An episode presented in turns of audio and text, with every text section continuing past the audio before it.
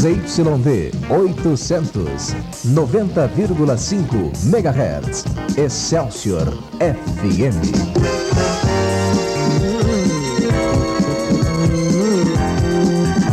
O ponto jovem de São Paulo.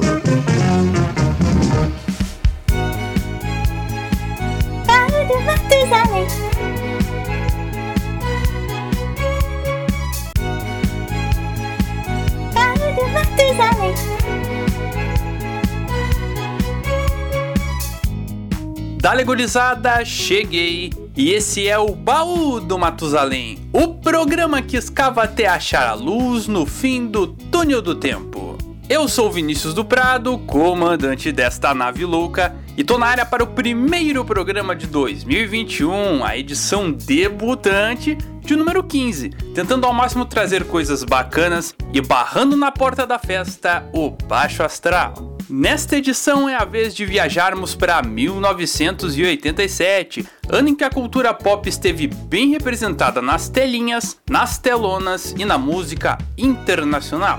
Então, sem mais delongas, hora de ligar as turbinas e embarcar nesta viagem pela história. Chega mais!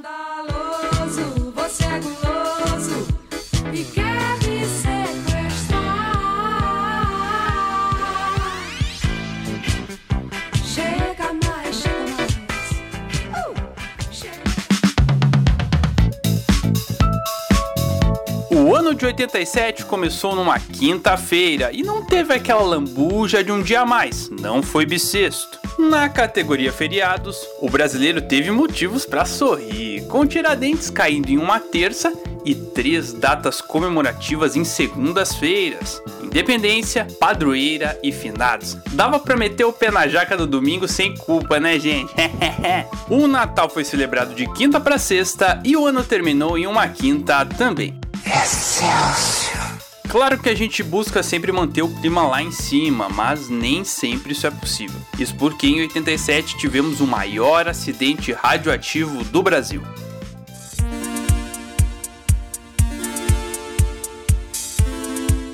Caso do Césio 137. Tudo aconteceu em Goiânia a partir de setembro daquele ano. Um terreno abandonado abrigava o antigo Instituto Goiano de Radioterapia, e dentre as ruínas do prédio e as bugigangas havia um aparelho pesado usado no tratamento. No dia 13 de setembro, dois catadores de materiais recicláveis, Wagner Pereira e Roberto Santos, foram até o terreno para ver se encontrava alguma coisa que desse uma graninha e se depararam com a tal máquina. Eles então desmontaram uma peça grande do aparelho e no dia 18 levaram em um carrinho de mão ao ferro velho de Devair Alves Ferreira. Lá venderam a peça, que logo foi desmontada por Devair e outros dois funcionários. Dentro de toda aquela aparelhagem, eles encontraram uma embalagem semelhante a um marmitex, e dentro dela 19 gramas de um pozinho especial, que era branco no claro mas ficava azul à noite ou no escuro, brilhava ali, ficava bonitinho. Aquilo virou a menina dos olhos da família de Devair. Todos queriam ver, tocar e até passar no couro, como se fosse uma purpurina. Tanto que no dia 24 de setembro, o irmão de Devair, Ivo, levou um pouco do pozinho para casa e a filha dele, Lady das Neves, não desgrudou da novidade. Aí você já começa a imaginar o que aconteceu. Devair foi o primeiro a passar mal dentro da família, com enjoos e diarreia, mas inicialmente colocou a culpa em uma feijoada. Mas aos poucos, outras pessoas apresentaram sintomas estranhos, e a mulher de Devair, Maria Gabriela, começou a desconfiar do tal pó azul. Só que isso já era dia 28, 10 dias depois que o pó foi descoberto. O estrago já era grande. Maria e um funcionário de Devair levaram a substância de ônibus, olha o perigo, em uma sacola até a vigilância sanitária, expondo mais pessoas aos perigos daquele pó. Só aí que o mal foi descoberto, quando um físico foi chamado e foi até a vigilância com um medidor de radiação. A 100 metros da sacola, o nível já estava altíssimo. Ele não teve dúvidas em afirmar: todos foram expostos a um perigo extremo. Cientistas de outras partes do Brasil foram chamados às pressas para Goiânia, e a resposta foi clara o pó azul era Césio 137. Como era radioativo, ele poderia bagunçar completamente as células do corpo. Por isso as pessoas ficavam doentes, tinham problemas de pele ou perdiam o cabelo. Além disso, o pozinho é muito solúvel em água, então se o césio caísse na rede de saneamento, os problemas poderiam chegar em todas as partes de Goiânia. Olha o perigo, hein, gente? Com um abacaxi gigante para descascar, o poder público fez uma tática especial levou mais de 112 mil pessoas de ônibus para o estádio olímpico Pedro Ludovico, que em 2019 e 2020 recebeu alguns jogos das equipes goianas no Campeonato Brasileiro. Lá elas foram examinadas e divididas em três grupos: os que não tinham radiação, que iam para casa, os que tiveram pouco contato, que precisariam ficar em quarentena, tal como nós em tempos de Covid-19, e os que tiveram muito contato, que foram mandados para o Hospital da Marinha no Rio de Janeiro.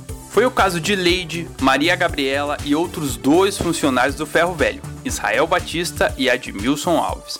O esforço foi feito, mas infelizmente os quatro morreram nos últimos dias de outubro de 87. Eles foram enterrados em caixões revestidos com chumbo para que a radiação não vazasse. Isso aconteceu também com as 6 mil toneladas de lixo nuclear das redondezas do ferro velho. O que, eles entendiam que era esse lixo nuclear? As sucatas, casas, eletrodomésticos, carros e até o cachorro da família, Shake.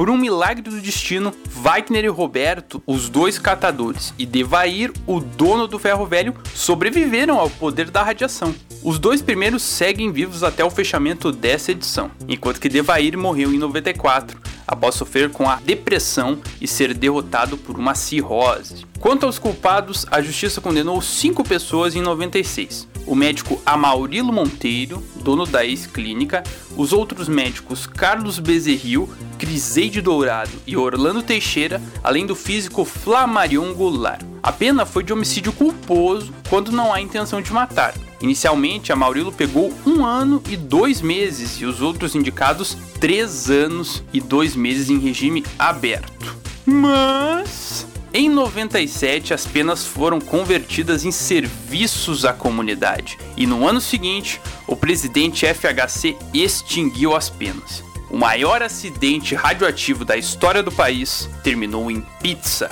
Que vergonha, hein? Que papelão! Se o processo terminou ali, a dor não. As pessoas que foram expostas à radiação sofrem até hoje com as sequelas físicas e psicológicas, além da saudade dos que se foram. A Associação das Vítimas do Césio 137 foi criada para defender essas pessoas e cobrar apoio financeiro e de saúde pública do governo goiano, que acontece, de certa forma, através do Centro de Assistência aos Radioacidentados Leide das Neves mas que sempre pode melhorar, né? Ações que ajudam, mas que jamais vão curar as cicatrizes do caso do Césio 137 de Goiânia.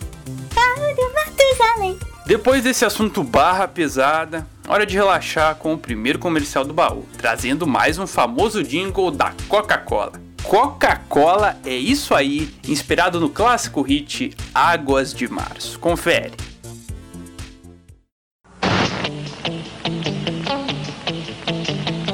É o sol, é o dia, é um sorriso sem jeito, é o calor, é o suor, é o amigo do peito, é um mergulho no mar, é unir, é vencer, é curtir quem se ama, é o prazer, é a trança do corpo, é o olhar, é o verão, é a garra, é a força, coisas do coração, é um jeito bem solto de amar e de ser, que se dá pra valer, Coca-Cola, isso aí! 90.5 Excelsior.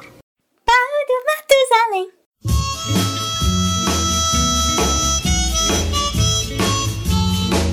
Se os jingles da Coca são clássicos ao longo da história, o filme escolhido para abrir o bloco cultural sobre 87 não é diferente.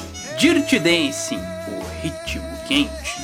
A história se passa na colônia de férias Kellerman durante o verão de 63. Francis, Jennifer Grey foi a esse local passar férias com a família. Chegando lá, após conhecer o lugar durante o dia, foi à casa central no fim da tarde para ver o agito. Pela fresta da janela, observou as orientações aos garçons e à equipe de entretenimento, liderada pelo galã Johnny Castle Patrick Fries. Mas ela o conheceu de fato na pista de dança, com uma exibição de gala de Johnny no merengue com a parceira Penny Cynthia Rhodes Em poucos minutos, a jovem foi hipnotizada pelo gingado do rapaz.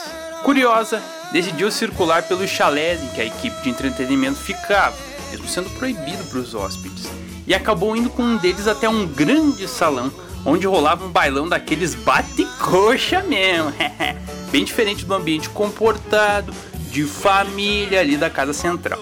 Quando o Johnny chegou no recinto, todo mundo olhou para ele. E após mais um show, Francis naturalmente não tirava o olho do showman. Ele então resolveu ensinar a dança para ela, pintando ali uma química que seria um prenúncio do futuro. Mas a relação ainda era bem distante. Os laços começam a estreitar quando Francis descobre que Penny está grávida de um dos garçons do lugar e que ela precisa de 250 dólares para se consultar com um médico renomado, que chegaria nas redondezas em poucos dias. Ela conseguiu a grana com o pai, mas havia outro problema. Penny e Johnny tinham uma apresentação marcada para o mesmo dia em que o médico estaria na região. Para que a dançarina pudesse ir ao tal médico, alguém precisava substituí-la na pista e eles não tinham ninguém em mente, mas um dos amigos sugeriu a ele que Francis acompanhasse Johnny nessa dança. O Johnny ficou meio reticente, porque a moça não tinha a prática do ritmo, mas a contragosto aceitou a ideia e a toque de caixa lhe ensinaria os segredos do merengue. Foi suar, né? Mas em meio a discussões, pisões no pé e ralação, eles criaram uma sintonia e ela aprendeu a dançar. Ao mesmo tempo, a relação entre eles foi ficando mais próxima, mais próxima, como num filme típico da sessão da tarde. A apresentação foi bacana, os clientes curtiram, mas houve um problema. O médico que Penny comentou, na verdade, era um homem que fazia abortos clandestinos e ela ficou muito mal após o procedimento. Francis então chamou o pai, que era médico, para socorrer a moça. Assim foi, mas o homem ficou tiririca com a mocinha e exigiu que ela se afastasse daquela turma da dança. Acontece que Frances já estava apaixonada por Johnny. Naquela mesma noite, ela foi pedir desculpas ao rapaz e eles tiveram a primeira noite tórrida de amor. Eles começam um romance secreto, mas o fim das férias vai chegando e com ele a insegurança do que aconteceria com a relação entre os dois. Ao mesmo tempo, uma ameaça surge: a mulher de um hóspede poderoso. Essa mulher poderosa quer que Johnny fique com ela, mas ele não estava afim. Quando a Madame descobriu o rolo entre Francis e Johnny, resolveu inventar que o dançarino havia roubado a carteira do marido dela. Desgraça! O que o complicava na situação é o fato dele não poder apresentar um álibi, já que a única pessoa que poderia salvá-lo era o jovem Afé, que eles estavam ali no rally rola. Mas na hora do aperto, a coragem veio e ela escancarou que passou a noite com o bonitão. O choque foi geral e teve consequências para os dois. Francis brigou feio com o pai, que achava que Johnny era o pai da criança que Penny havia abortado. Já o dançarino foi mandado embora de Kellerman tendo que sair do lugar imediatamente. É nesse clima melancólico que começa o show de talentos da última noite das férias. Mas, em um surto de coragem, Johnny vai até o salão, chama Frances para o palco e se declara ela publicamente. Os dois fazem uma baita apresentação, trazendo o ritmo que eles dançavam apenas nos chalés para o público da colônia de férias, o público de família ali. Todo mundo foi ao delírio. E nesse meio tempo, o pai da jovem descobre que foi um garçom do local que engravidou Penny, como a gente disse antes. Ele então pediu desculpas ao casal, e com todos os ponteiros acertados, Francis e Johnny caem na pista para enfim viverem um amor em um ritmo quente.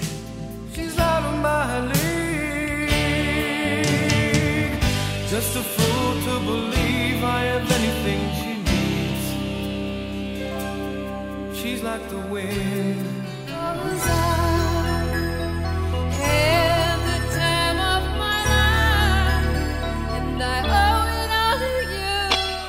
Escrita por Eleanor Bergstein, a história de Dirty Dancing é inspirada na vida real da autora, que viveu um romance com um instrutor de dança nas férias quando era adolescente. Embora se passe no verão de 63, as filmagens foram feitas no outono. Isso interferiu em algumas cenas. Quando eles estão dançando em um lago, por exemplo, a filmagem está aberta porque eles estavam com os lábios roxos de frio.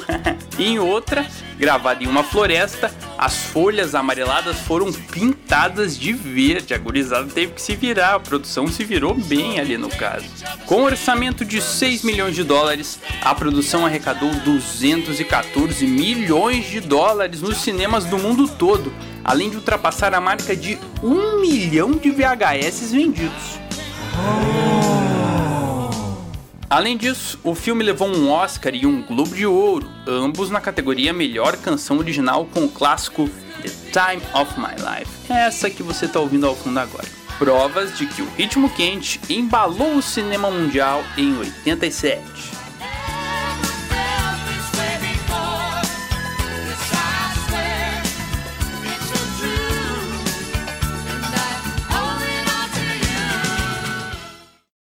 Fique na sua. Fique na nossa. Excelsior. Paulo Matusalém. Das telonas para as telinhas, 87 marcou um grande sucesso do horário das 7, que uniu duas mulheres de mundos completamente diferentes em torno de uma mesma trama, brega e chique. A história gira em torno de duas mulheres, uma pobre e outra milionária, a dondoca Rafaela Alvarai, Marília Pena e a batalhadora Rosiméria da Silva Glória Menezes. Mesmo nunca tendo se cruzado e viver em realidades opostas, elas tinham algo em comum. E olha o algo, o mesmo marido.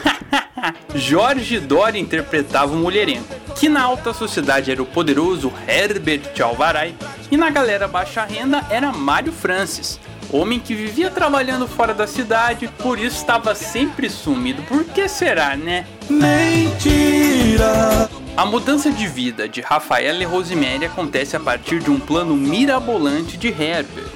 Falido, ele resolve juntar a grana que tem e fugir para a Europa, simulando a própria morte. No velho continente, faria uma série de cirurgias plásticas até se tornar um novo homem, escapando da fiscalização do Banco Central e podendo voltar ao Brasil numa nice com a grana que ele rapelou das contas que tinha. Mas antes disso acontecer, ele prega uma peça nas esposas, deixa Rafaela com todas as dívidas, obrigando a madame a viver na pobreza e separa uma bolada para Rosemary, dizendo à esposa pobre que se ele não aparecesse em 20 dias, ela poderia pegar as economias, entre aspas, que ele tinha, que era um montão. o único que sabia desse plano infalível era Montenegro, Marco Nanini, homem de confiança do magnata, que iria administrar as coisas enquanto ele estivesse fora. Por incrível que pareça, aconteceu tudo como Herbert planejou. Ele fugiu tranquilo, Rafaela faliu e Rosemary enricou. Porque eu sou rica!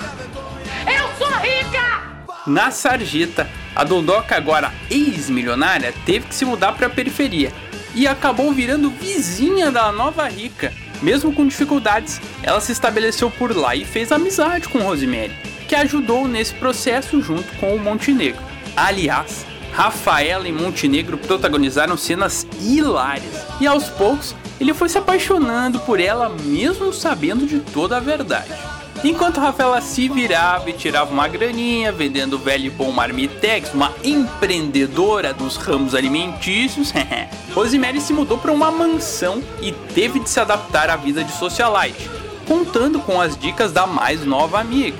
A relação entre as viúvas ia se estreitando cada vez mais. E com isso, as semelhanças entre os falecidos maridos vieram à tona. Ao mesmo tempo, Montenegro descobriu outra bomba. Herbert tinha outro cacho com ninguém menos que Zilda, Nívia Maria, melhor amiga de Rafaela. Que fura-olho! Que vergonha, hein? Que papelão!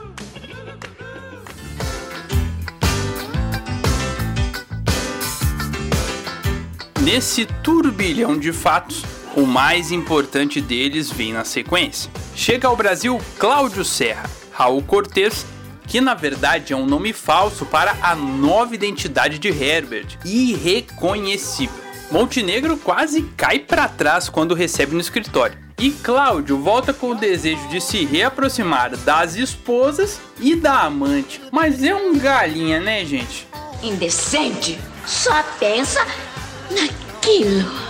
Só que o espertão cai do cavalo, pois as três detonam o ex-companheiro e ele teve que se fingir de esfinge ali, fingir que não era com ele. Mas na base da lábia, ele conseguiu conquistar as feras. No entanto, ambas tiveram a mesma reação ao beijá-lo. Lembraram do finado Herbert ou Mario no caso da Rosemary. Nem tudo se resolve com plástica, né, gente? Ao mesmo tempo, um investigador do Banco Central começa a frequentar a trama e descobre que o homem que morreu no acidente calçava 38. E esse não era o número dos sapatos de Herbert, deduzindo que o magnata estava vivo. O cerco estava se fechando, mas Cláudio Serra ainda conseguiu fazer outra cagada antes das descobertas. Passou a administrar a bufunfa de Rosemary, mas investiu mal no mercado de ações e perdeu toda a grana. Por culpa dele, ela voltou à pobreza e a partir dali ficou bem mais próxima de Rafaela. Nesse momento o plano degringolou e as coincidências se transformaram em duras verdades. Primeiro, Rafaela achou uma foto do finado marido. Quando mostrou a Rosemary, o impacto foi imediato, já que ambas descobriram que dividiam o mesmo marido. Uma era a Alfa 1 e a outra a Alfa 2. Na sequência, a empreendedora do ramo das marmitas descobriu a Alfa 3, que era justamente a melhor amiga Zilda, pancada atrás de pancada. Haja coração! Só que por mais estranho que pareça, todos esses fatos acabaram unindo as três de uma forma muito grande. Elas não se estapearam uma com a outra, mas se juntaram para saber a verdade. Encurralaram Montenegro para saber onde estava a grana que Herbert pegou para fugir mas ouviram algo mais surpreendente do que imaginavam. O investigador do Banco Central foi até a casa de Rafaela e contou o segredo que o Brasil já sabia. Herbert Alvaray e Cláudio Serra eram a mesma pessoa. Pois na mesma hora Rafaela foi no veneno para desmascarar o Cláudio, ou melhor, Herbert. E lhe exigiu os 20 milhões de dólares que o marido rapelou das contas da família. Ele tentou fugir, mas naquela noite acabou sofrendo um infarto e em uma cena antológica, o Herbert do passado, Jorge Dória, voltou para levar o Herbert repaginado ao inferno. Olhe, olhe, senhora chegou, entre no táxi e vamos para o inferno, venha!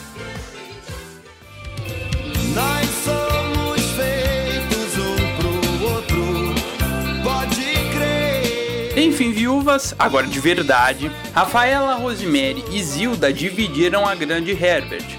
Mas as duas protagonistas resolveram tocar a vida simples que construíram, sem grandes luxos, mas com muito amor. Rosemary ficou com o marceneiro Baltazar, Denis Carvalho, enquanto que Montenegro finalmente criou coragem e se declarou para Rafaela. Com um pouco de brega e um pouco de chique, Rafaela e Rosemary viveram felizes para sempre. Escrita por Cassiano Gabus Mendes, Brega e Chique foi um fenômeno de audiência, sendo bem mais lembrada que a trama O Outro, que na época era a novela das oito.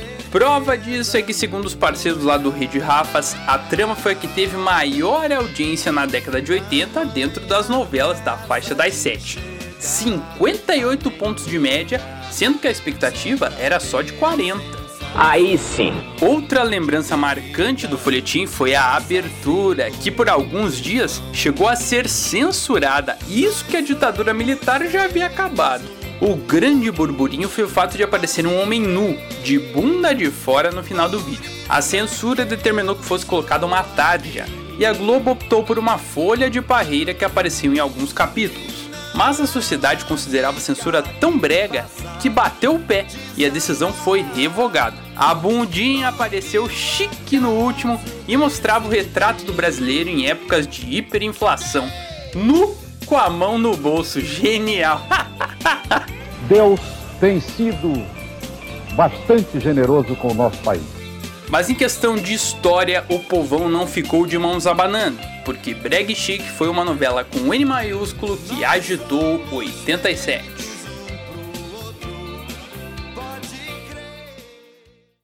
Excelsior FM. Música de bordo.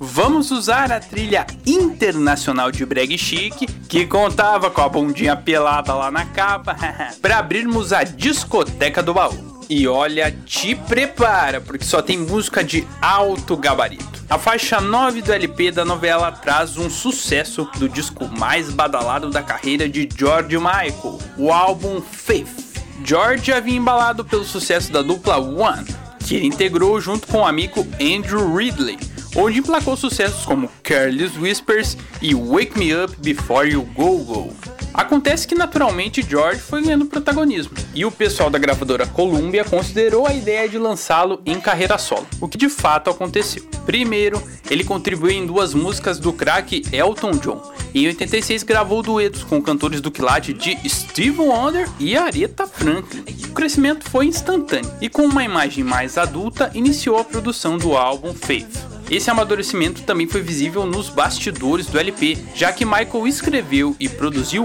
oito das nove faixas. Apenas Look at Your Hands foi feito em parceria com David Austin.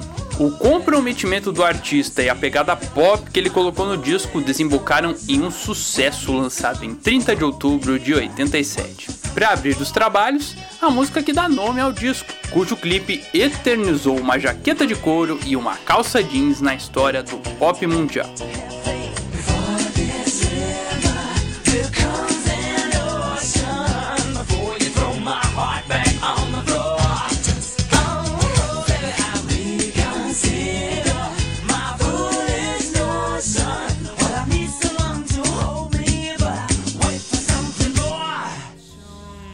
A faixa título puxou uma série de sucessos, em estilos diferentes. Kissing a Fool, por exemplo, foi uma balada romântica que tocou ali nos bailinhos da época.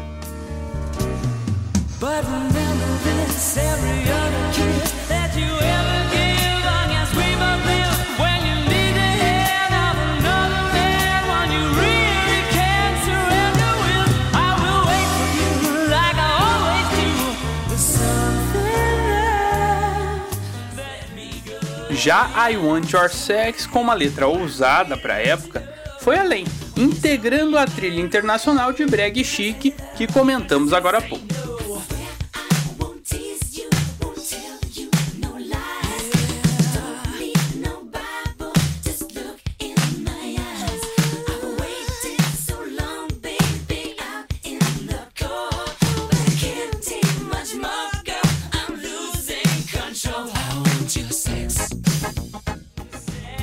Outra que foi parada na telinha foi a canção Father Figure, que emplacou na trilha de outro baita sucesso da Globo.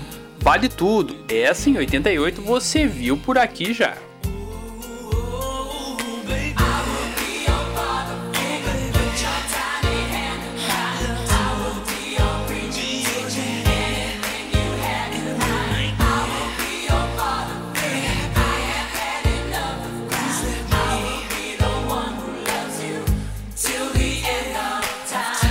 Esses e outros hits colocaram George no topo da música mundial. O disco vendeu mais de 25 milhões de cópias mundo afora. O inglês faturou o Grammy de álbum do ano e o long play foi o melhor de 88 para a revista Billboard. Caralho, o maluco é brabo. Porra! Merecidíssimo. Afinal, não é qualquer disco que alça um cantor ao Dream Team da música global. E foi isso que Faith proporcionou a George Michael.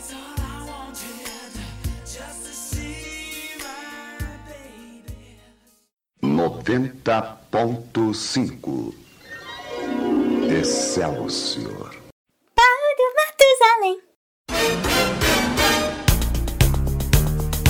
De Michael pra Michael, de craque pra craque, vamos falar do rei do pop.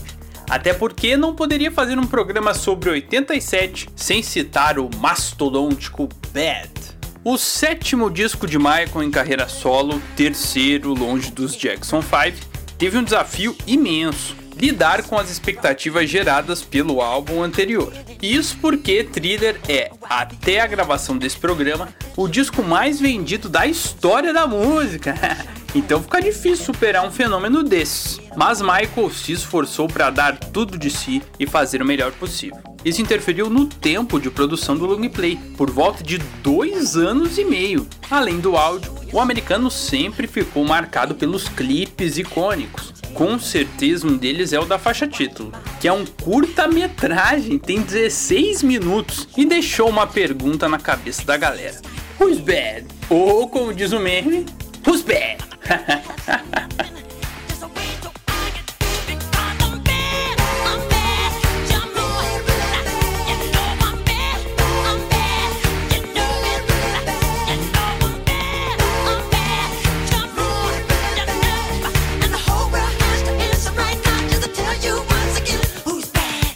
Bad puxou a fila e trouxe outros sucessos. Casos de The Way You Make Me Feel, que mantém uma pegada bailante,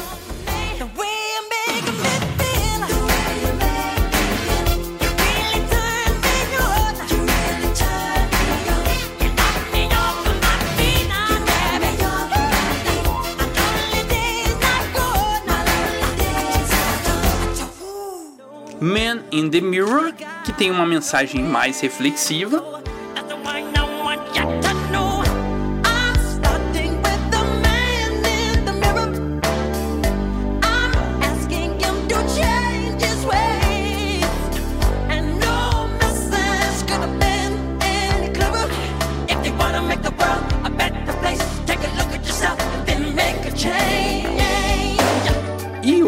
Clássico, Smooth Criminal, que brilhou no filme Moonwalker, estrelado pelo próprio Michael Jackson, e no jogo de videogame do filme. Os curitibinhas da época devem se lembrar.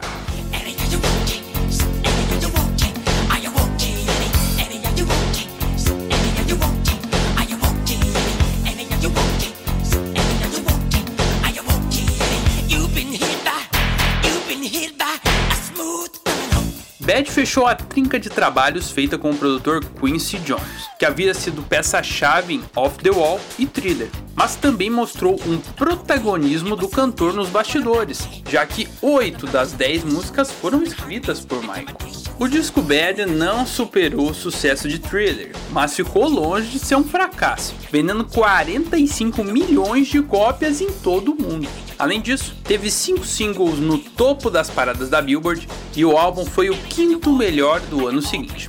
Ouça-me, que genial, hein? Se Michael é bad ou não, eu não sei, mas o álbum de 87 foi fundamental para coroá-lo como rei do pop. E rei que é rei nunca perde a majestade. Sucesso excelso.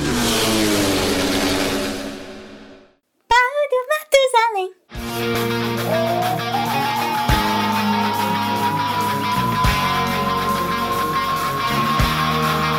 Tá sentindo falta de um rockzinho típico dos anos 80?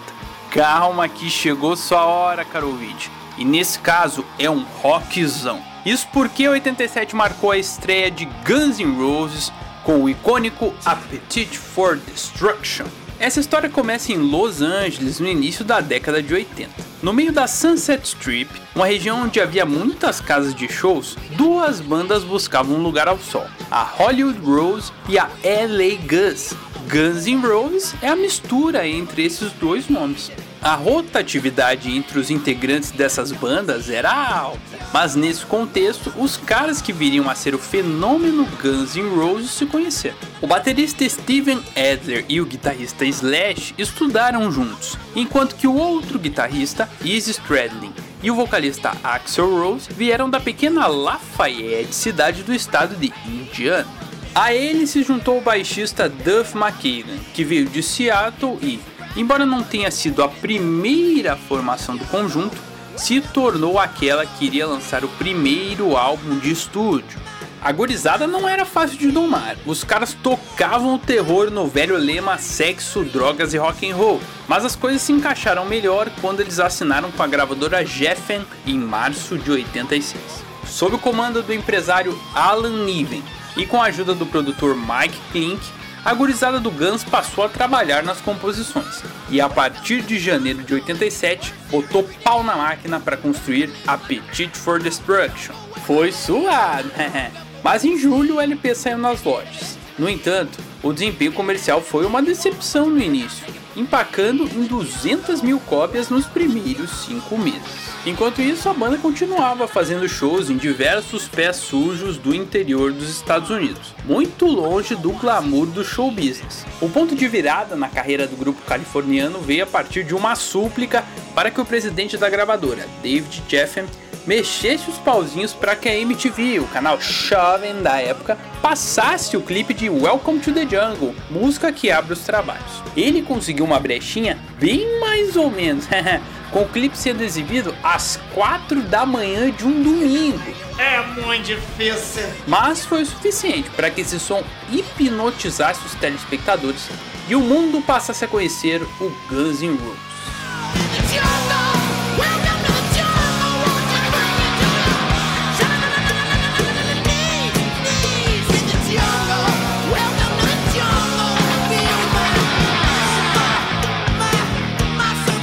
Rapidamente, os telefones da MTV tocaram mais que o da Xuxa, e o público passou a conhecer outras músicas contagiantes, como Night Train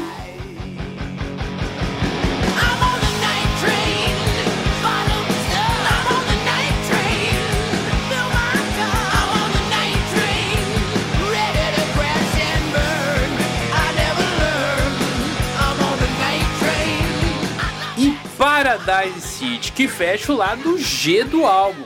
Calma, calma, é isso mesmo. Ao invés de lado A e lado B, eles fizeram o lado G, o Guns, que era mais raivoso, e o R, Roses, que era mais, digamos, mela cueca.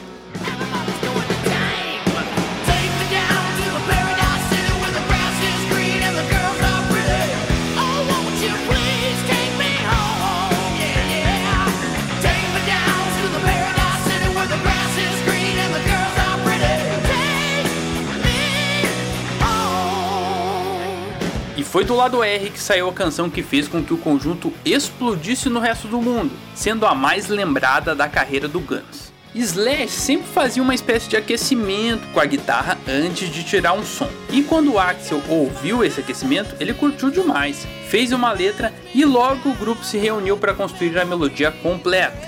Em pouco tempo, nascia o hit parede Sweet Child of Mine.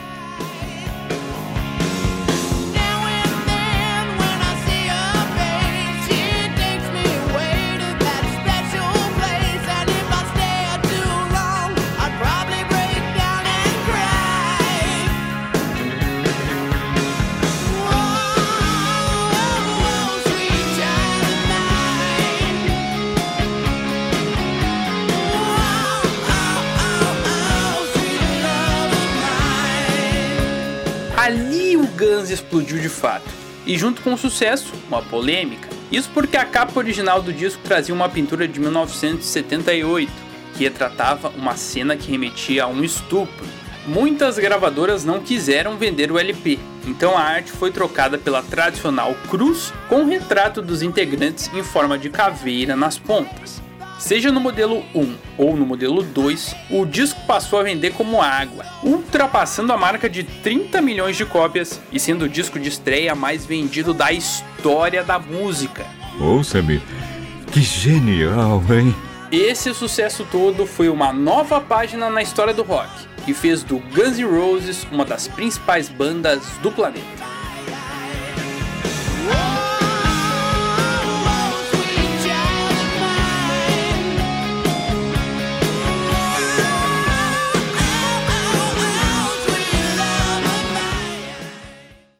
Excelsior FM. Música de bordo.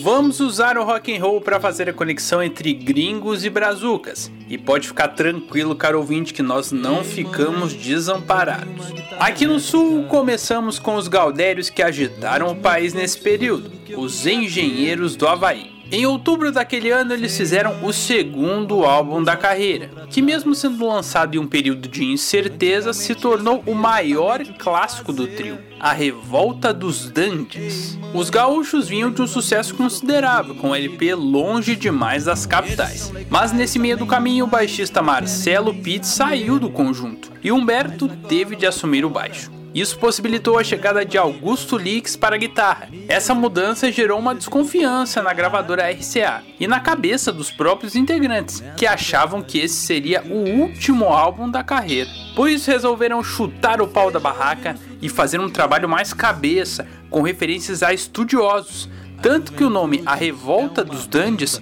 vem de um capítulo da obra do escritor francês Albert Camus. Sorte dos fãs, porque aí o jogo virou. O trabalho dito como Elite caiu nas graças da galera, com clássicos da carreira dos engenheiros. Três aqui merecem um destaque especial: Terra de Gigantes, que faz uma reflexão sobre a juventude dos anos 80. A cara limpa, a roupa suja, esperando que o tempo mude nessa terra de gigantes.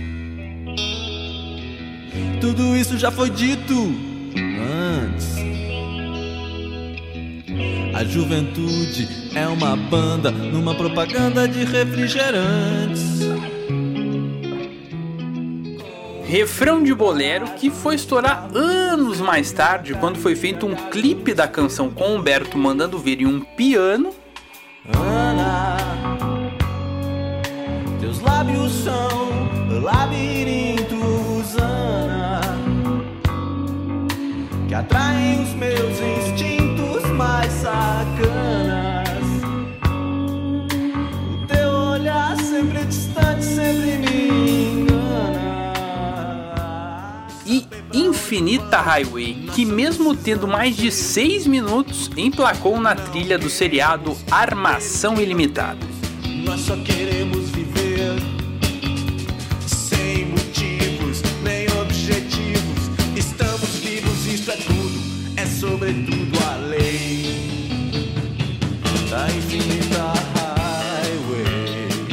Descasso esse, um clássico mesmo. Do Rio Grande vamos para São Paulo, onde outra banda fazia sucesso com a molecada, os Titãs. Os paulistas vinham de um baita sucesso com o LP Cabeça Dinossauro, lançado no ano anterior, o que foi fundamental para que a banda conseguisse uma renovação com a gravadora War. Mais aliviados, os integrantes começaram a compor as músicas do LP novo durante a turnê de Cabeça Dinossauro, e a proposta era trazer algo mais conceitual, mais planejado e contando com a genialidade de quem? Do produtor Liminha, um clássico aqui, volta e meia citamos o mago. Ô Liminha! Força! Pera aí! Isso aconteceu em novembro de 87 saía o disco Jesus Não Tem Dentes no País dos Banguelas, nome que foi de uma conversa entre Nando Reis e a esposa dele na época, Vânia. Além de título do álbum, Jesus Não Tem Dentes no País dos Banguelas é a faixa que abre o lado J do disco, assim como Guns N' Roses. Eles resolveram sair do padrão lado A e lado B e criaram o lado J e o lado T.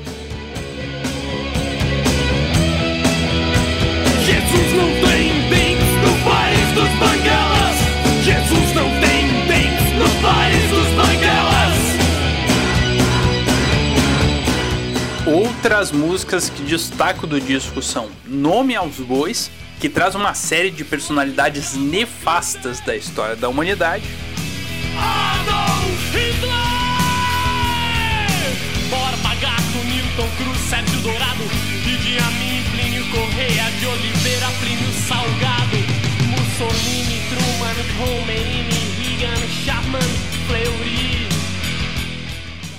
E Comida, que foi a faixa que emplacou mais nas rádios brasileiras. A gente não quer só comer, a gente quer comer e quer fazer amor. A gente não quer só comer, a gente quer prazer pra aliviar a dor. A gente não quer só dinheiro, a gente quer dinheiro e felicidade. A gente não quer só dinheiro, a gente quer inteiro e não pela metade. Além do som, o LP causou polêmica pelas fotos de divulgação feitas no cemitério da Consolação. A piazada subiu em algumas lápides para serem fotografados. E quando as imagens saíram na Folha de São Paulo, o prefeito da capital na época, Jânio Quadros, aquele da vassourinha, ficou pistola e demitiu o administrador do local, Edson Romano. Coitado do Romano, né, gente? Pagou o pato aí por causa dos Titãs. Mas apesar do burburinho, o disco foi um sucesso, dando aos Titãs o primeiro disco de platina da carreira por venderem 250 mil cópias. E fechando o tour roqueiro, vamos a Brasília, centro do poder nacional, onde a Legião Urbana lançou um disco recheado de sucessos. Que país é esse? Assim como no caso dos Titãs, a banda vinha de um disco aclamado pela galera, no caso o LP 2 de 86. Acontece que alguns fatores estavam atrapalhando o andar da carruagem. O sucesso anterior, o fato de ser o último disco do contrato com a gravadora EMI e uma crise criativa de Renato Russo, que em 87 não conseguiu compor tantas letras para formar um disco a solução encontrada pelos candangos, abrir o baú do Matusalém deles lá e gravar canções do período pré-legião, seja no aborto elétrico ou em uma carreira solo de Renato que durou ali entre o fim do aborto elétrico e o começo da legião. Das nove músicas de Que País é Esse? Apenas duas eram recentes ali da época de 87. Como a gurizada sabia as canções de core salteado, as gravações foram feitas em míseros 15 dias, e após outros 15 de mixagem, o long play estava pronto. Era uma aposta até certo ponto enigmática, mas o fato é que o disco estourou, e várias das canções foram parar no repertório base do Legião. E como o disco só tem pedrada, eu vou deixar um pupurri com 5 canções de destaque. Essa que tá tocando, né? Que país é esse? Que foi feita em 78 e que infelizmente continua bem atual.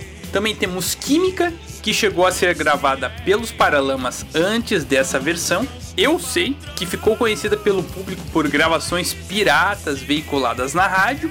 Angra dos Reis, uma inédita aí em que Renato criticava a construção de uma usina nuclear na cidade. E Faroeste Caboclo, que não preciso dizer mais nada, né, gente? Simplesmente Faroeste Caboclo.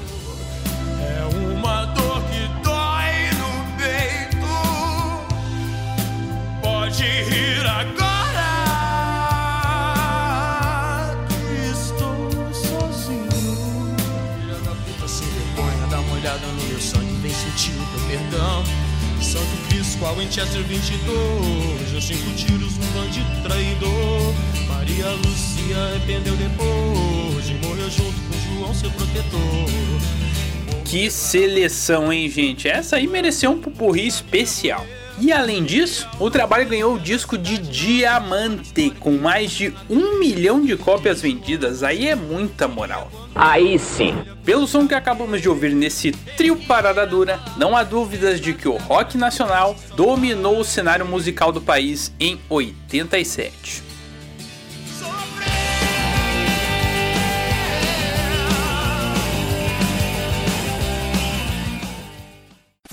Fique na sua Fique na nossa. Excelsior. Paulo Matusalém. Vem chegando o verão, um calor no coração. E para fechar a discoteca, separei um tópico especial trazendo a força feminina, já que tivemos cantoras que arrebentaram a boca do balão. Numa pegada mais próxima do rock que citamos antes, não podemos passar por 87 sem citar a poderosa Marina Lima. O ano de 87 foi um turbilhão de acontecimentos para a cantora, já que ela mudou de casa, de empresária e acabou um relacionamento. Isso fez com que Marina se voltasse para dentro de si mesma. E daí surgiu a ideia de fazer um trabalho sem culpa e sem medo de ser feliz, que a mostrasse por inteiro, o que ela mesma afirmou em uma entrevista para a famosa revista musical Bis. Era uma virada de página, por isso ela se sentia, entre aspas, virgem para começar um novo ciclo. Daí veio a ideia do álbum e da música que dá nome ao LP, que se tornou uma das mais famosas da carreira da intérprete.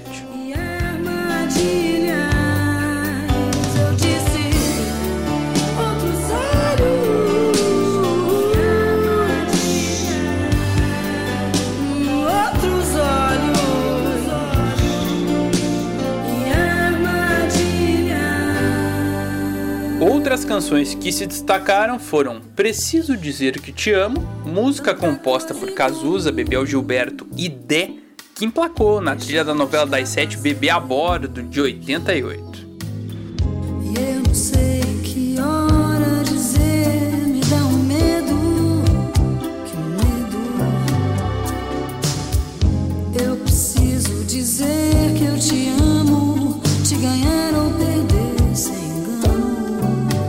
E a clássica Uma Noite e Meia, eu duvido você, cara ouvinte, não tenha ligado a TV numa época de verão e não ouviu essa música.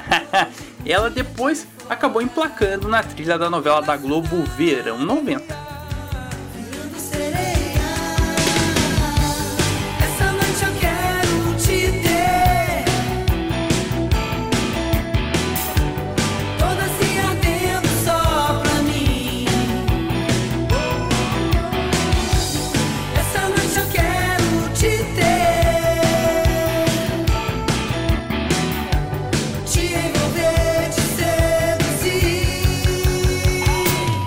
Além de gerar hits icônicos, o LP Virgem vendeu 160 mil cópias em 87 e rendeu três prêmios Sharp a Marina: melhor cantora pop rock, melhor disco e melhor intérprete. Aí é moral, hein? Ouça-me, que genial, hein? Mas não foi só no pop rock que a mulherada deitou e rolou, não, hein? Tivemos um baita sucesso no sertanejo também. A rainha Roberta Miranda. A paraibana vinha de uma reviravolta completa na própria vida, já que de compositora recebeu em 86 a chance de fazer o primeiro disco cantando. Achava que venderia só 5 mil cópias, mas chegou a casa de 1 milhão e meio de LPs vendidos logo na estreia. Roberta ainda assimilava o sucesso quando foi aos estúdios da gravadora Continental gravar o segundo disco. No meio dessa alegria toda, ela recebeu um presente de grego que ninguém gosta de ter: um par de chifres.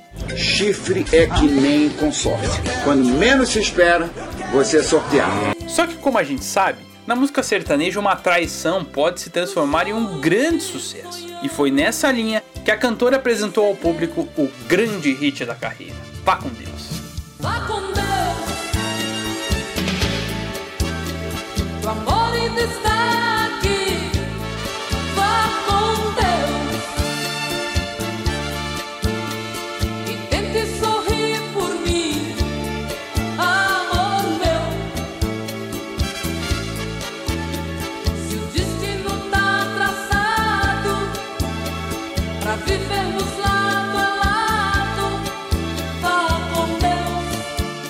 que esse cara deve ter se arrependido não tá no gibi, né, gente?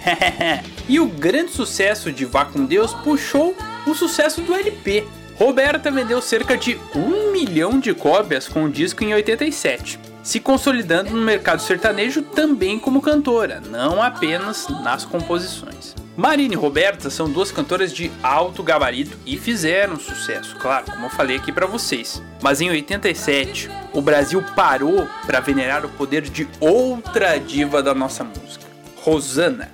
Em 87 ela lançou o álbum Coração Selvagem, que não era o primeiro da carreira, mas era um novo trabalho após alguns anos sem lançar um disco cheio. Isso aconteceu por causa da canção Nem um Toque, clássica, né, gente? Que foi gravada um pouco antes em uma fita demo e parou na trilha da novela Roda de Fogo.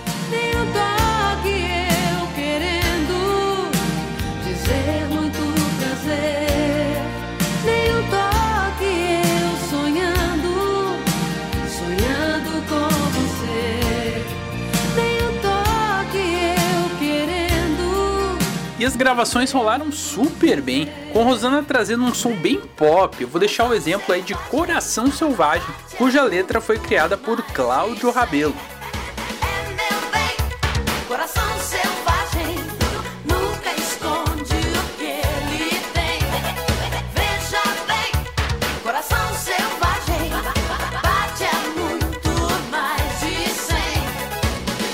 Eu trouxe o nome do Cláudio porque ele é um personagem chave nessa história. Faltando um dia para terminarem as gravações do LP, faltava a voz de uma música que Rosana queria tirar do álbum porque a letra não tava legal. Era para ser uma versão da canção americana The Power of Love de Jennifer Rush, mas Rosana pediu que Cláudio fizesse uma nova letra, um rearranjo ali. E isso aconteceu na madrugada. E no último dia da gravação, Rabelo entregou à cantora o amor e o poder. A gravação foi feita e no processo de finalização do disco, o autor Dias Gomes passou no corredor, ouviu um trecho e entrou no estúdio alucinado pela canção. Ele a recebeu e a música foi parar na novela das oito, Mandala. O resto é história, afinal não tem como esquecer esse refrão.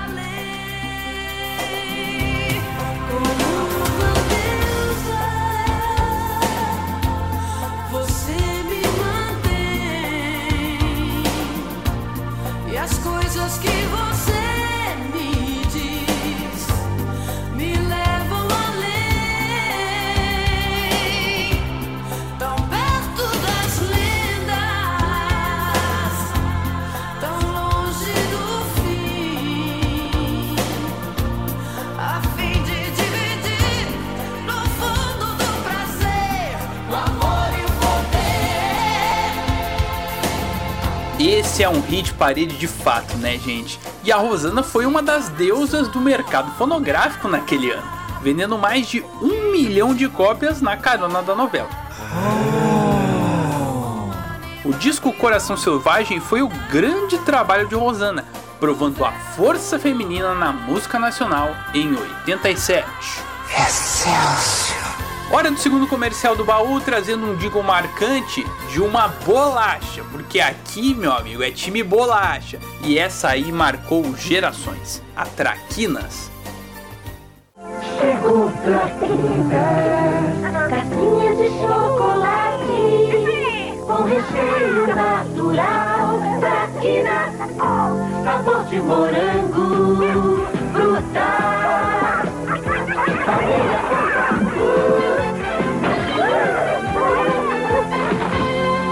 que vocês estão fazendo aí? Comendo biscoitinhos. O biscoito que brinca com você. Na Bisco. 90.5 Excelsior. Paulo Matusalém. Falando do nosso esporte bretão, 87 nos traz uma das histórias mais emocionantes do livro da Copa Libertadores da América, o título agônico do Penharol. Os carboneiros passavam por um processo de renovação após a geração que levou o título em 82, tanto que a média de idade do elenco era menor que 24 anos. Isso que o goleirão tinha 33, haha, então ele subiu a média, né? Mas a rapaziada estava disposta a vencer e eram comandados por um treinador que, embora estivesse começando também, teria um futuro brilhante pela frente, como hoje sabemos. O maestro Oscar Tavares. Assim o Penharol começou e não teve muitos problemas na primeira fase, avançando e deixando para trás o compatriota Progresso e os peruanos Alianza Lima e San Agustín. Mas a segunda fase foi uma pedreira, já que o Aurinegro teria de superar o River Plate, campeão de 86, e o Rei de Copas Independiente do craque Bottini. Foi com o clube de Avejaneda que os uruguaios travaram a disputa por uma vaga decisão, mas dois jogos emblemáticos resolveram a parada. No centenário, 3 a 0 para os mandantes. Em Avejaneda, um 4 a 2 para ninguém botar defeito, sendo o primeiro visitante de fora da Argentina a vencer o Rojo na história da Libertadores. Caralho, o maluco é brabo. Porra! Ganhando os duelos chave, o Mania liderou o grupo dos Titãs e chegou à decisão. Mas não era hora de respirar aliviado. já que teria pela frente um América de Cali muito qualificado, com uma grana federal do cartel da região e no veneno por ter perdido as duas finais anteriores. Isso se materializou na primeira partida na Colômbia, com o América faturando por 2 a 0. Não havia saldo de gols na época, logo isso obrigava o Penharol a vencer por qualquer placar no Uruguai para forçar o jogo de desempate. Os cafeteiros saíram na frente para piorar a situação e o Carboneiro só empatou aos 23 da etapa final. A partir daí foi um ataque contra a defesa, que durou até os 42 do segundo tempo, quando houve uma falta frontal à meta de Julio César Falcione. Jorge Vilar, então com 20 aninhos, chamou a responsa e bateu de forma magistral, levando a contenda para o Chile. 31 de outubro de 87, Estádio Nacional de Santiago. O mesmo em que cinco anos antes, o Penharol havia copado a América pela última vez. Os jovens atletas manias iriam para uma baita prova de fogo. Isso porque eles teriam de derrotar o América, seja no tempo normal ou na prorrogação, porque o saldo de gols, que na segunda partida não mudou nada, no jogo de desempate era critério. Vai entender. Quando eu falo isso, eu sou louco? Eu sou louco? Não, eu sou louco. Eu tô louco? Não, eu não tô louco. Foi uma batalha intensa, com cara de Libertadores. O pau cantou pra valer. Mas nos 90 minutos a rede não balançou. A cada minuto do tempo extra, o América estava mais próximo de quebrar a maldição. Mas não se esqueça que em todo dia 31 de outubro, a bruxa anda soltinha, soltinha. Com 119 minutos jogados, após um bumba meu boi danado, o jovem centroavante Diego Aguirre entrou na área e bateu cruzado para fazer o um milagre. Penharol, pentacampeão da América, 1 a 0. Villar para Aguirre, enganchó, enganchó, enganchó, tiró. No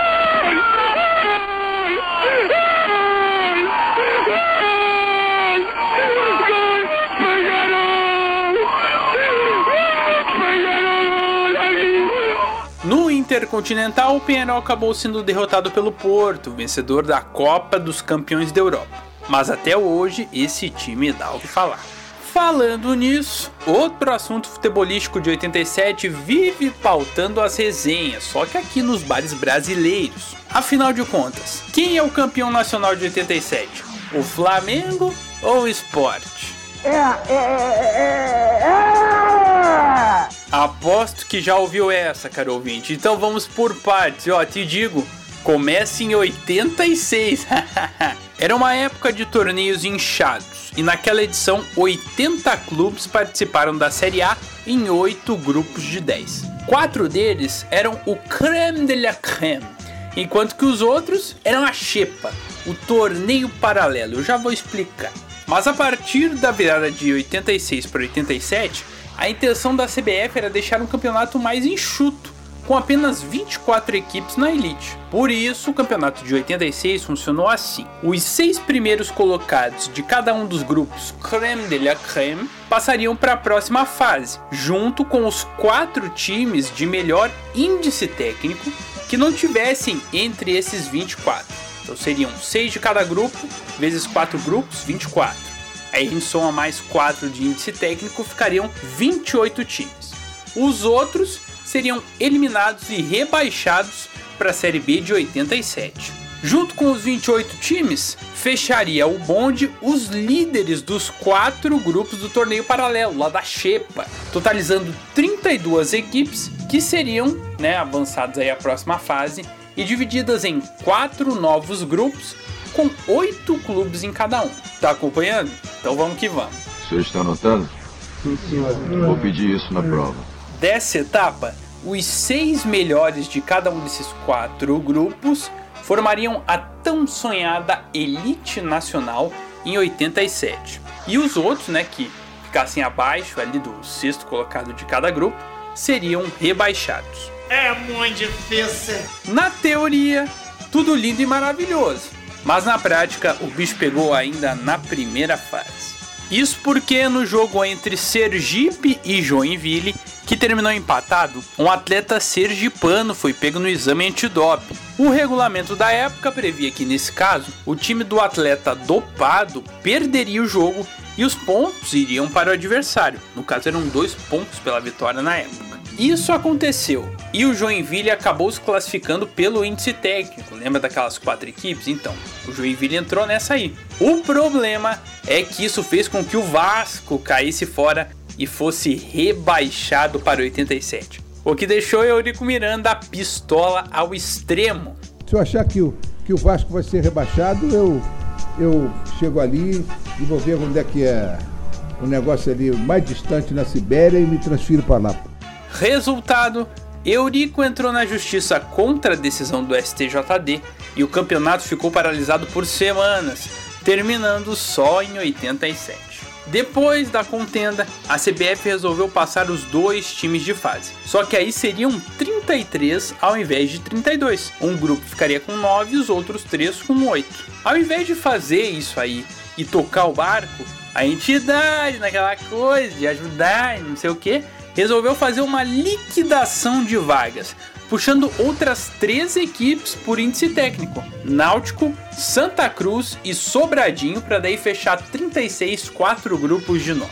Isso interferiu ainda na segunda fase, aumentando o número de times que integraria a Série A de 87. Passaria de 24 para 28, então os 7 melhores de cada grupo. Acontece que Santa Cruz e Náutico que ganharam essas vagas de lambuja aí, que a CBF empurrou eles lá para a próxima fase, eles conseguiram ficar na elite. E outras equipes, como o Botafogo, por exemplo, que ganharam a vaga na segunda fase por méritos, acabaram rebaixados.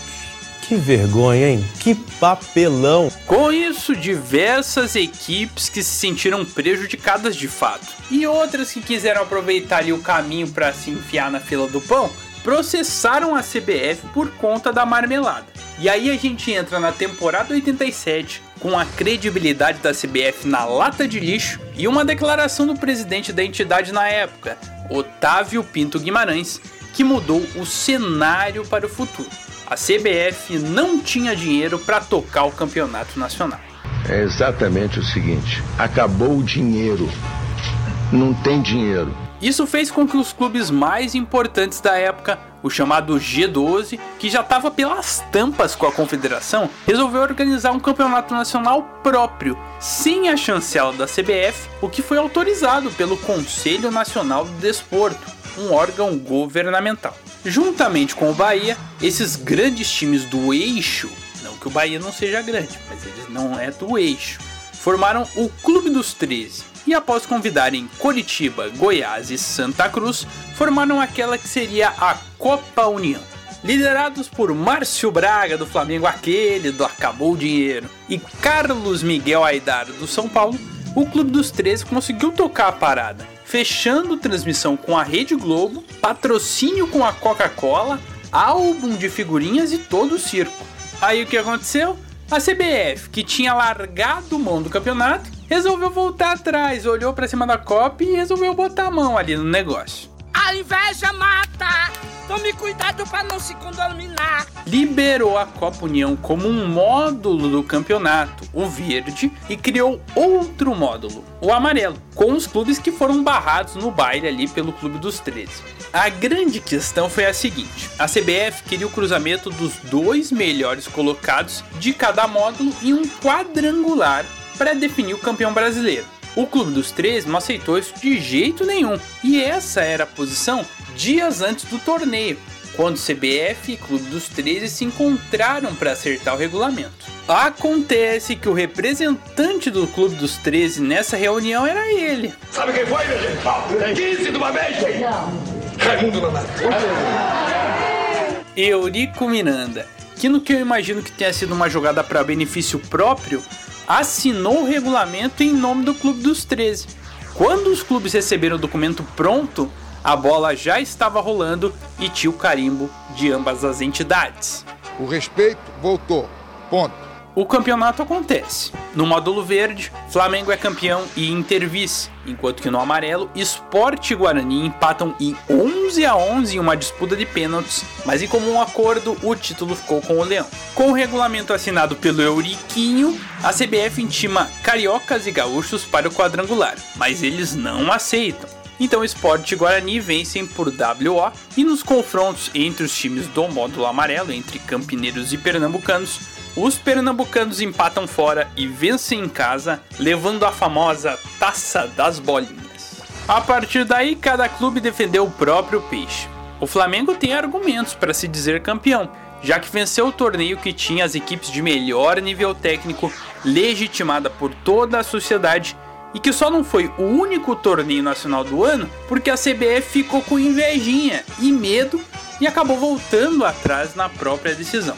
Mas a tal assinatura do Euriquinho, com o carimbo do Clube dos 13, deu ao esporte a legalidade necessária para que ele vencesse em todas as instâncias jurídicas. Até que em 99, a décima vara federal de Pernambuco reconheceu o esporte como o campeão legítimo de 87. E em 2018, isso foi ratificado pelo Supremo Tribunal Federal. Então, o esporte também tem argumentos para se dizer campeão, inclusive na própria lei. Se nas vias legais não há mais discussão, o esporte campeão, na boca do povo esse assunto não morre jamais. Mas se os dois comemoraram em âmbito nacional durante 87, lamentaram nos estaduais, já que o Vasco levou no Rio e o Santinha em Pernambuco. Além deles, Tricolor Paulista em São Paulo, Cruzeiro em Minas, Pinheiros no Paraná, Grêmio no Rio Grande e Bahia na Bahia. Fechando a trinca de comerciais de 87, hora de trazer outro jingle marcante, a canção de Natal das lojas Riachuelo. Confere aí. Natal, Natal, Natal, Natal total. Já é tempo de Natal. É Natal, é Natal. Na Riachuelo. Não fall. Vem agora, vem comprar tudo, tudo pro seu lar. Pra vestir ou para decorar. Tanta coisa linda pra presentear. Ah, tá, Papai Noel vai babar. Com pouco dinheiro, você faz a festa na Riachuelo. Uau, uau, uau. Natal total. Riachuelo. Plim. Plão. Excelsior. Paulo Matusalém. Alô? Alô? Alô? Alô? Alô? Alô?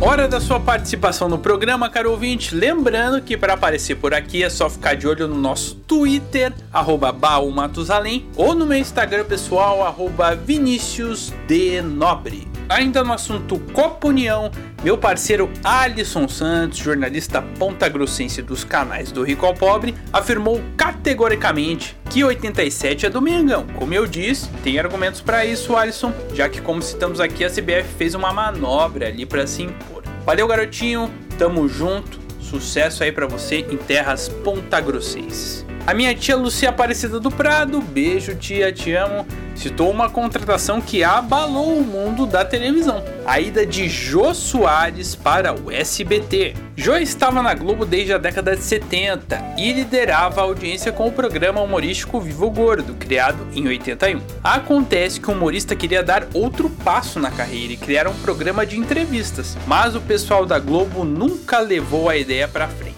Aí entra a astúcia de Cenoura Bravanel. Ele não só oferece a Jô essa possibilidade, como triplica o salário dele. Aí foi fácil dizer sim.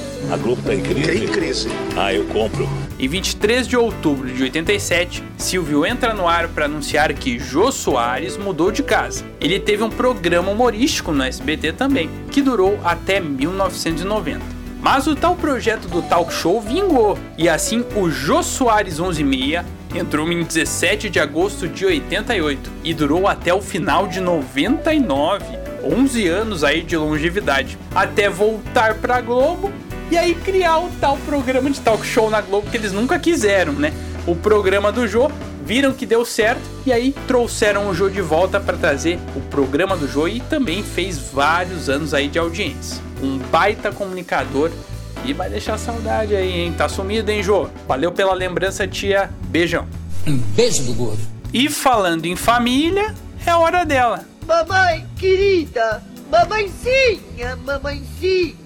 Luciane do Rocio Prado, que junto com meu parceiro Daniel Tosi lembraram o histórico título pan-americano do basquete brasileiro. O PAN foi disputado em Indianápolis, cidade americana, e os Estados Unidos tinham a marca de nunca terem perdido um jogo dentro do próprio país. Mesmo com o time universitário, os Yankees vinham do ouro em Los Angeles 84 e do título mundial em 86, a moral lá em cima. As outras equipes teoricamente brigariam pela prata. E assim o Brasil foi, treinando três meses para a competição e empolgados com o quarto lugar no Mundial do ano anterior. Liderada pelo craque Oscar, a seleção passou por Uruguai, Porto Rico, Ilhas Virgens, Canadá, Venezuela e México para chegar à grande decisão. E foi um jogo de alto nível, mais de 100 pontos para cada lado, com os Yankees chegando a abrir 22 de vantagem. Mas o Brasil virou a peleja e venceu por 120 a 115,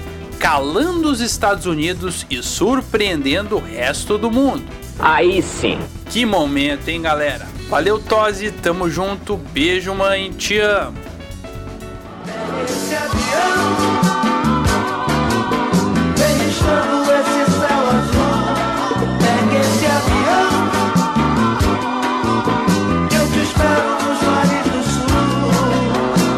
Amigas e amigos, chegamos ao fim da 15ª edição do Baú do Matusalém. Ah, que peninha! Mas não vou te deixar de mãos abanando. Já que falamos muito de rock e novela, como despedida trago um clássico que integrou a trilha de brega chique, aquela da bundinha, e se tornou o grande sucesso do grupo Cobra Branca. Não tá reconhecendo? Calma que eu vou elucidar para você. White Snake com Is This Love? Agora sim, né? Agradeço pela sua companhia e logo menos estaremos juntos para mais uma viagem no tempo aqui no baú. Fui!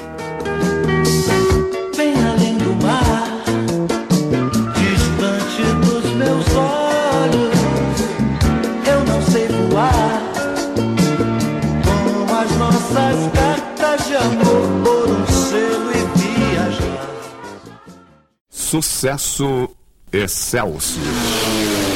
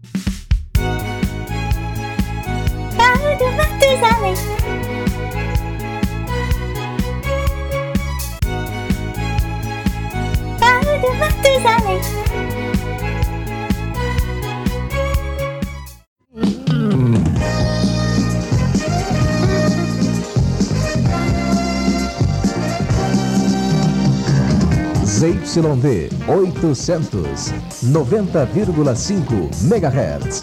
Excelsior FM.